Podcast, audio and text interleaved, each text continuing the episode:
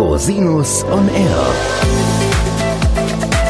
Der Criminal Compliance Podcast.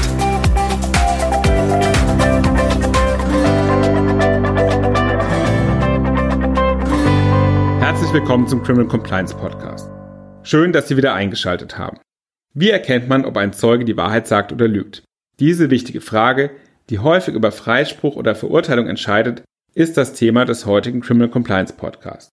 Zu den grundsätzlich wichtigsten Regeln bei einer Zeugenvernehmung hören Sie sich gern noch einmal die Folge Nummer 16 des Criminal Compliance Podcasts an.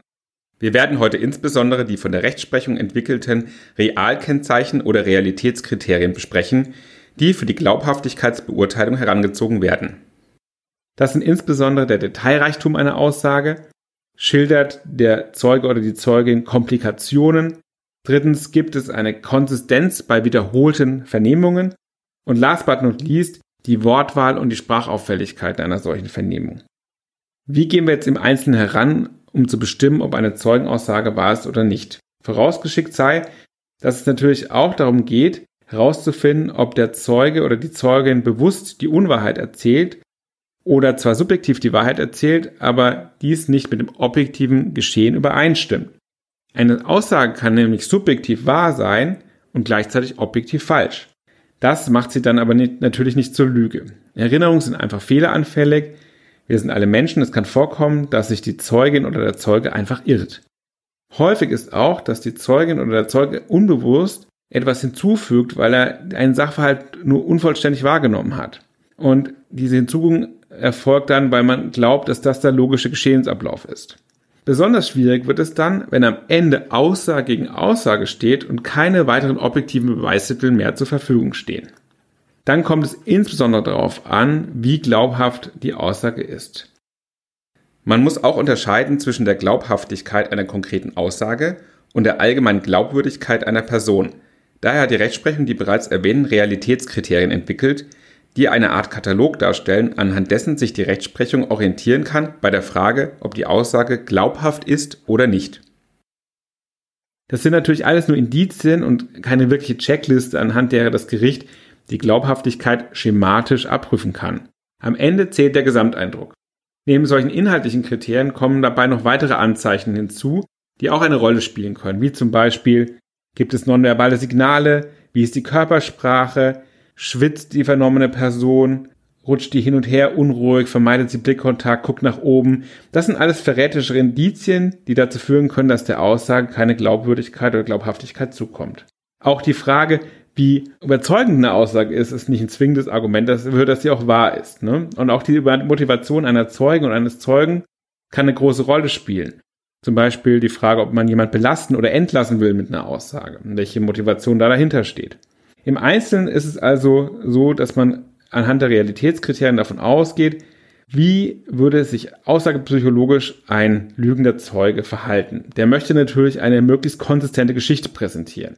Die Folge ist, dass man davon ausgeht, dass die erfundene Geschichte in der Regel weniger reale Elemente enthält als eine wahre Geschichte. Das heißt, eine wahre Aussage enthält in der Regel mehr Details und ist authentischer. Es gibt Erinnerungslücken und so weiter und so fort. Es gibt mehr Nebensächlichkeiten. Das wird eine erfundene Geschichte in der Regel auslassen, weil sich darauf kon konzentriert, eine möglichst flüssige Story zu erzählen.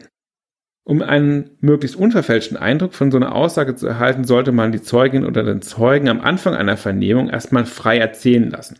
Also eine freie Schilderung der Ereignisse. Das funktioniert natürlich in der Praxis leider nicht immer, ist aber empfehlenswert, um auch später die Realitätskriterien anlegen zu können.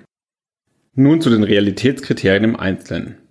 Das erste entscheidende Realitätskriterium ist der Detailreichtum der Aussage. Wenn Sie etwas aus dem Gedächtnis reproduzieren, beruht dies auf einem Ereignis, das Sie selbst erlebt haben. Daher wird Ihre Schilderung häufig Details enthalten, zum Beispiel Orts- und Personenbeschreibungen, Beschreibung von Handlungsabläufen und auch Nebensächlichkeiten. Ist die Schilderung abstrakt oder fällt an entscheidenden sogenannten denkwürdigen Stellen auf Stereotypen zurück, spricht das eher dagegen, dass das Geschilderte einem tatsächlichen Erlebnis entspricht. Dasselbe gilt, wenn es sich um einen komplexen Sachverhalt handelt und die Aussage im Verhältnis auffallend knapp ist. Das zweite Kriterium ist die Wiedergabe von Komplikationen im Ablauf. Warum ist das auffällig? Die Faustregel ist, wer lügt, wird die Schilderung von Komplikationen wie fehlgeschlagenen oder wiederholten Bemühungen, unvorhergesehenen Schwierigkeiten und so weiter und so fort vermeiden, weil das Nachfragen provozieren könnte. Zum Beispiel, wenn Umstände geschildert werden, die die Zeugin oder den Zeugen selbst belasten könnten.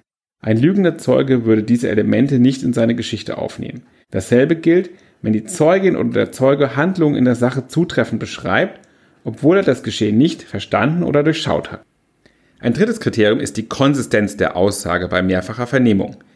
Es entspricht dem Regelfall, dass eine Zeugin oder ein Zeuge im Laufe des Verfahrens mehr als einmal vernommen wird, jedenfalls wenn das Verfahren bis zur Hauptverhandlung geführt wird.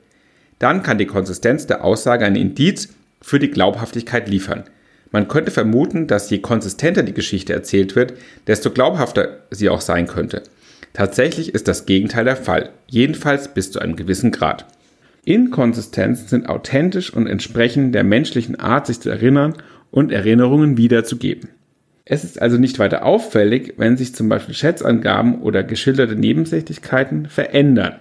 Wenn die Geschichte auch bei wiederholter Wiedergabe wenig bis gar keine Variationen aufweist, ist das tatsächlich eher auffällig und könnte auf eine Lüge hindeuten. Zum Beispiel ist es eine erwartbare Inkonsistenz, dass die Erinnerung im Laufe der Zeit weniger deutlich wird und größere Erinnerungslücken entstehen. Das ist erwartbar und erklärbar, wenn eine Vernehmung wenige Wochen nach den Geschehnissen erfolgt und eine zweite ne-, Vernehmung vielleicht Monate oder Jahre später. Wichtig ist jedoch, dass sich keine wesentlichen Abweichungen im Kerngeschehen ergeben. Solange die Aussage in den Kernpunkten mit früheren Angaben übereinstimmt, sind Variationen nicht weiter auffällig. Es kann aber auffällig sein, wenn sich die Schilderung der Geschehnisse im Laufe der Zeit verschlimmert. In der Aussagepsychologie nennt man das Aggravation, auch ein Thema von Konsistenz oder Homogenität. Wenn Zeugen während der Aussage individuelle Sprachmerkmale ablegen oder in der Wortwahl auffallend stark von ihrem üblichen Wortschatz abweichen, könnte das für einen vorformulierten Text sprechen, den sie quasi rezitieren. Es spricht außerdem für eine Wiedergabe authentischer Erinnerung, wenn sie in der Lage sind, Angaben auf Nachfragen zu präzisieren oder zu ergänzen. Dann sind die Zeugen auch in der Lage, auf Sprünge in der Chronologie zu reagieren, wenn zum Beispiel Fragen in der Hauptverhandlung zeitig springen. Beruht die Aussage dagegen auf einem vorbereiteten Lügenkonstrukt, fallen solche Reaktionen nicht leicht. Spontanität ist bei auswendig Gelernten wahnsinnig schwierig umzusetzen. Es gibt noch weitere Indizien, die eine Rolle spielen können, wie zum Beispiel Unterwürfigkeit, übertriebene Versicherung der Wahrheit, der eigenen Aussage oder eine Vorwegverteidigung.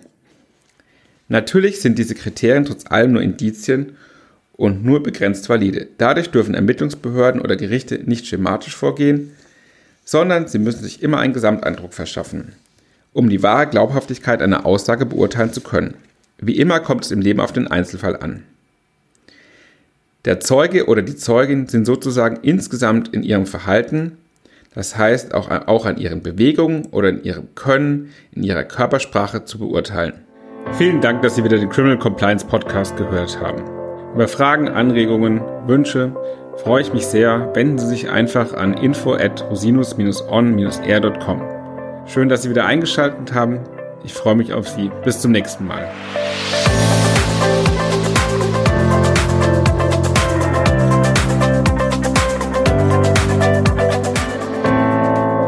Podcast stellt lediglich einen allgemeinen Überblick über rechtliche Themen dar und ersetzt selbstverständlich keine Rechtsberatung zu konkreten Fragestellungen im Einzelfall.